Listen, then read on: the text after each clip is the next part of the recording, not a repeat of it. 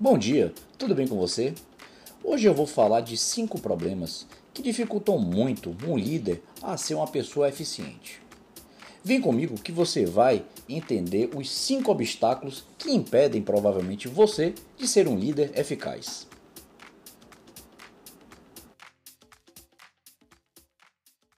Quando me perguntam sobre liderança, uma das coisas que eu acho e eu sempre digo é que uma liderança excepcional ela cria um ambiente ou até mesmo um negócio excepcional.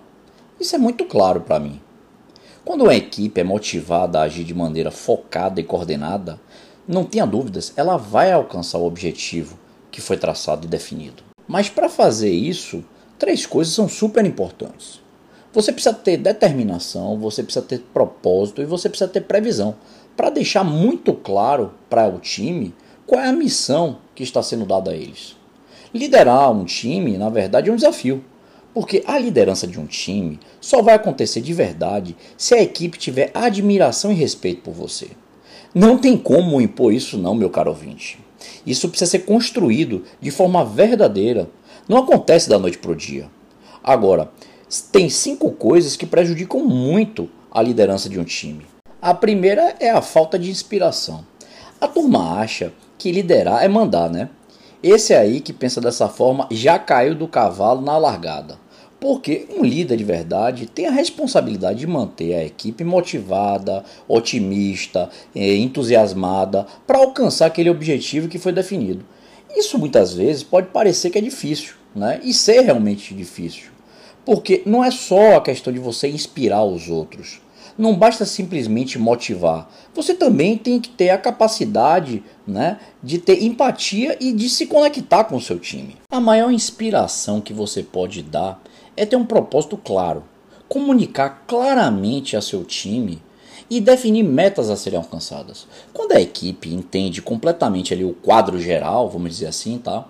E observam como você o persegue com paixão, com foco, determinação, é muito mais provável que eles aceitem isso. Tá? As pessoas não estão apenas preocupadas com as recompensas econômicas. Quando, quando eles sabem qual é a missão e como essa missão serve aos outros, não se engane. Eles são inspirados e motivados a realizar. Eu, inclusive, conheço algumas pessoas que já passaram e outras que, inclusive, estão passando por várias dificuldades financeiras, tá? Mas que se entregaram a causas assim de uma forma inacreditável. Inclusive, eu quero deixar aqui, aproveitar para deixar o meu registro de muito respeito e admiração por essas pessoas. Não preciso nem citar nomes, mas quando escutarem aqui vão saber que eu estou falando de você. Você tem a minha admiração e o meu respeito porque essas pessoas são pessoas assim que inspiram e motivam, inclusive a mim. Outra coisa que prejudica muito a liderança de um time é a falta de unidade da equipe. Quando você tem um time, né, uma equipe, vão ter ali pessoas que são totalmente diferentes umas das outras. Isso é super normal. Vão ter habilidades diferentes, interesses diferentes, forças diferentes. E, inevitavelmente, isso pode ali trazer sentimentos e situações de desarmonia e discórdia. É o choque das ideias, né, de pensamentos, de cabeças diferentes. Se a equipe não tiver uma visão ou objetivo assim muito claro e definido, é, esses conflitos vão surgir com muito mais facilidade.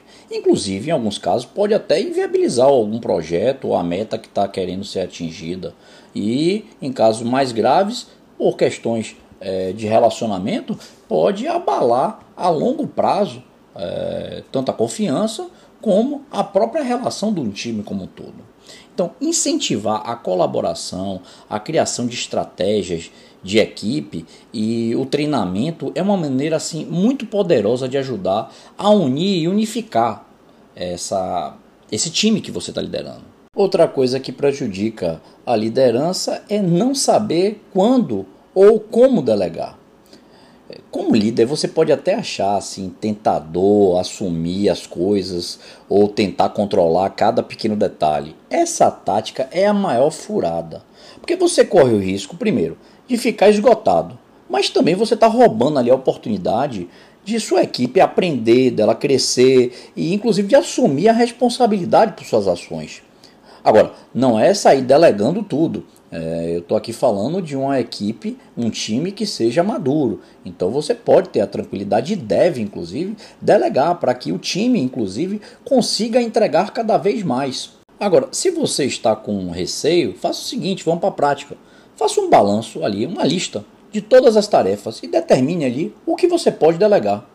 Uma coisa importante é o seguinte: na hora que você for delegar, observe se alguma dessas tarefas você consegue ajudar a impulsionar a carreira daquele membro do seu time.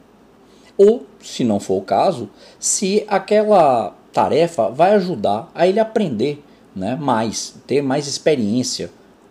Se isso acontecer, isso é importantíssimo, porque no momento que você delega, né, você mostra que você está valorizando sua equipe. E ainda está dando a oportunidade para se concentrar em novos projetos. Ou seja, todos acabam ganhando, inclusive você. Outro problema grave é a má comunicação. Eu acho que eu não preciso nem falar como a comunicação é importante e é a chave para o sucesso. Né? É, um líder não pode simplesmente ali dar as ordens e esperar que as pessoas obedeçam. Né? É importante que os membros da equipe eles tenham ali, eles sintam que podem se expressar, que qualquer preocupação é, que eles tiverem, eles podem tirar dúvida, eles podem é, procurar o seu, o seu líder para trocar, para ter essa troca. Né? Se os membros de um time né, se sentirem perdidos e no escuro, os objetivos ali não vão ser alcançados nunca, meu irmão. Então é importantíssimo que você tenha abertura né, com a sua equipe para você exercer ali o papel de iluminar o caminho para o sucesso. É muito importante que você é, deixe-se bem claro para sua equipe é, onde você está indo, como você vai chegar lá e como você quer que eles contribuam para que isso aconteça, tá?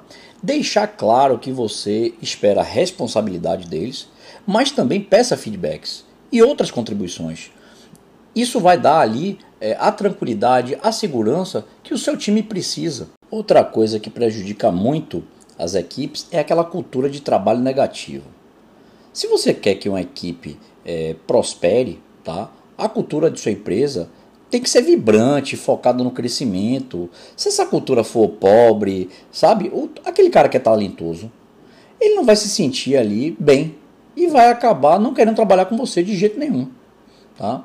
Então é muito importante que o negócio, né, o ambiente, ele seja ali um ambiente com a característica de crescimento, de desenvolvimento. Inclusive você tem que dar o exemplo. Mostre ali hábitos positivos e mantenha ali uma boa atitude. Estimule um espírito coletivo de crescimento. Né? Se você for uma pessoa pessimista, você está fardado aí ao fracasso seu, pessoal e do seu time por consequência. E não esqueça, é muito importante você reconhecer e celebrar o sucesso do seu time. Inclusive, de celebrar o sucesso individual de cada um dos seus é, é, colaboradores a gratidão pelo trabalho, pelo empenho, sabe? A pessoa que suou a camisa, que vestiu a camisa, que trabalhou, que se empenhou. Pô, você tem que valorizar isso. Você tem que demonstrar que o seu time está ali com você, como eu gosto de dizer, debaixo de pau e pedra, né? Com determinação e isso é muito importante. Você ter gratidão por tudo aquilo que eles estão fazendo para você, pelo seu time que com certeza vai gerar benefícios para quem está ao redor de vocês todos. Isso é muito importante. Não esqueça, tá? Vou ficando por aqui hoje. Eu desejo um excelente final de semana para você. Aproveite, se divirta, relaxe, estude. E na segunda-feira, às 7 da manhã, eu estou aqui de volta trazendo novidade, informação para você sempre sair de casa muito bem informado. Até segunda. Um forte abraço. Fui.